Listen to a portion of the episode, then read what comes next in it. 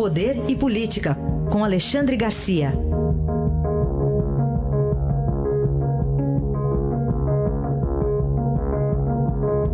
Alexandre, bom dia. Bom dia, Raíssa. Bom dia, Carolina. Bom dia. Alexandre, vamos colocar um pouco de espiritualidade, vai, nessa, nesse debate político. Cada candidato está com seu karma, é isso? Parece que sim, né? Imagina o filho do Bolsonaro, deputado por São Paulo, né? deputado mais votado aí e tal, e, e, e, diz uma besteira dessas, uma puerilidade dessas, né? uma coisa juvenil. Tá certo, foi lá em 9 de julho, já faz tempo, alguém guardou para mostrar agora nos últimos dias da campanha, mas jamais deveria dizer isso, embora talvez muita gente da plateia tivesse aprovado, né? ou muita gente fora da plateia também aprove, mas não é coisa que se diga, né? Outro deputado, colega dele, o Adi Damus, disse a mesma coisa quando prenderam o Lula, que tinha que fechar o Supremo. Toda hora o, o Supremo virou, teve uma época que virou uh, uh, saco, saco de pancada, né? Mas enfim, Bolsonaro pediu desculpa, deve ter passado uma uma palmatória na língua do, desse filho, né?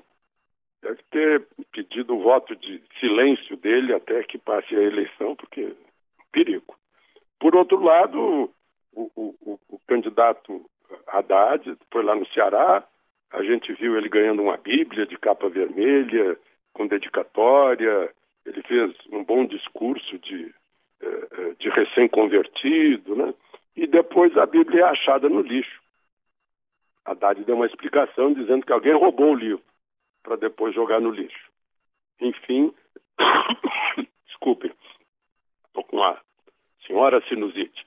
Mas, enfim, isso é, é, é o karma dos, dos candidatos. Eles é, qualquer coisinha é registrado hoje, o celular registra tudo e divulgado nas redes sociais.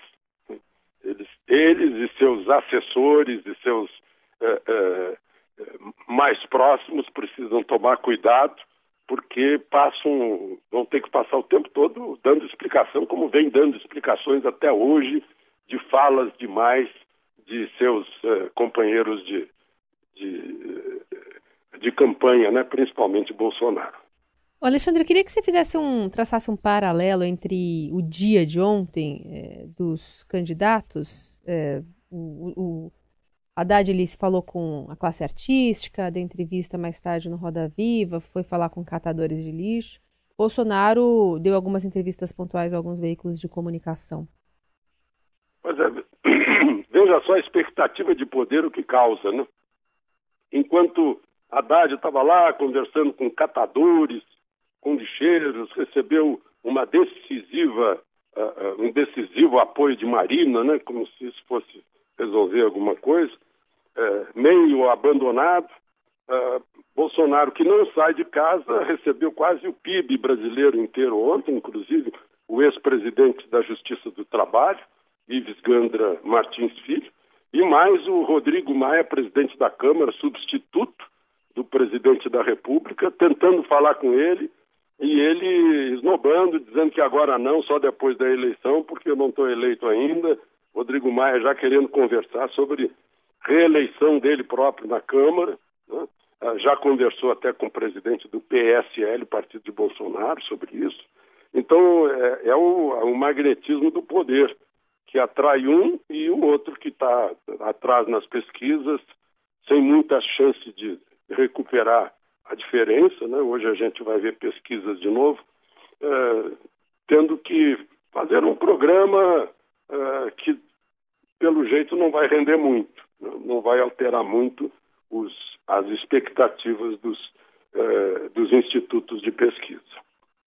Bom, Alexandre, vamos voltar a um assunto de ontem também, que ainda chama atenção e cada vez que surge uma nova informação complica mais a história, aquele tiroteio entre policiais civis paulistas e mineiros em Juiz de Fora. Pois é, essa coisa está muito estranha ainda.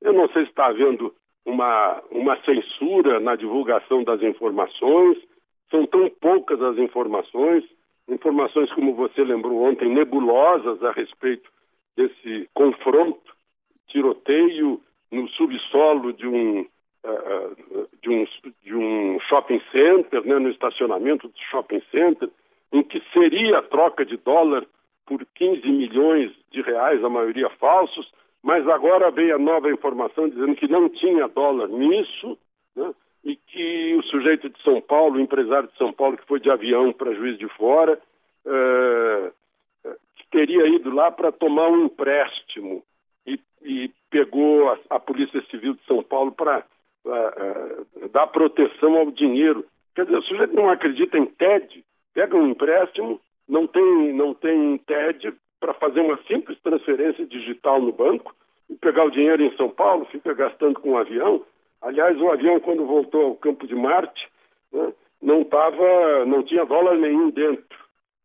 Uh, as investigações continuam, mas está realmente nebuloso, faltando alguma coisa que esclareça o que há por trás disso. Que, o que era, que dinheiro era esse, enchendo malas, dinheiro novíssimo, recém-feito, uh, envolvendo policiais civis de São Paulo e de Minas Gerais em Juiz de Fora, né? Um lugar em que um lugar muito apropriado para para a gente imaginar conspirações. Né? É, o melhor que a polícia teria que fazer é deixar claro, para que não restem dúvidas sobre o, o, essa ação criminosa envolvendo policiais. É.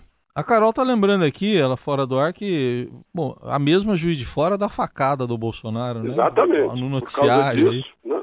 Da é. facada, de duas mortes na pensão. Isso. E agora aparece essa história aí de dinheiro. É. Para pagar o quê? Com dinheiro falso? Que diabo era isso? Tudo estranho, muito estranho.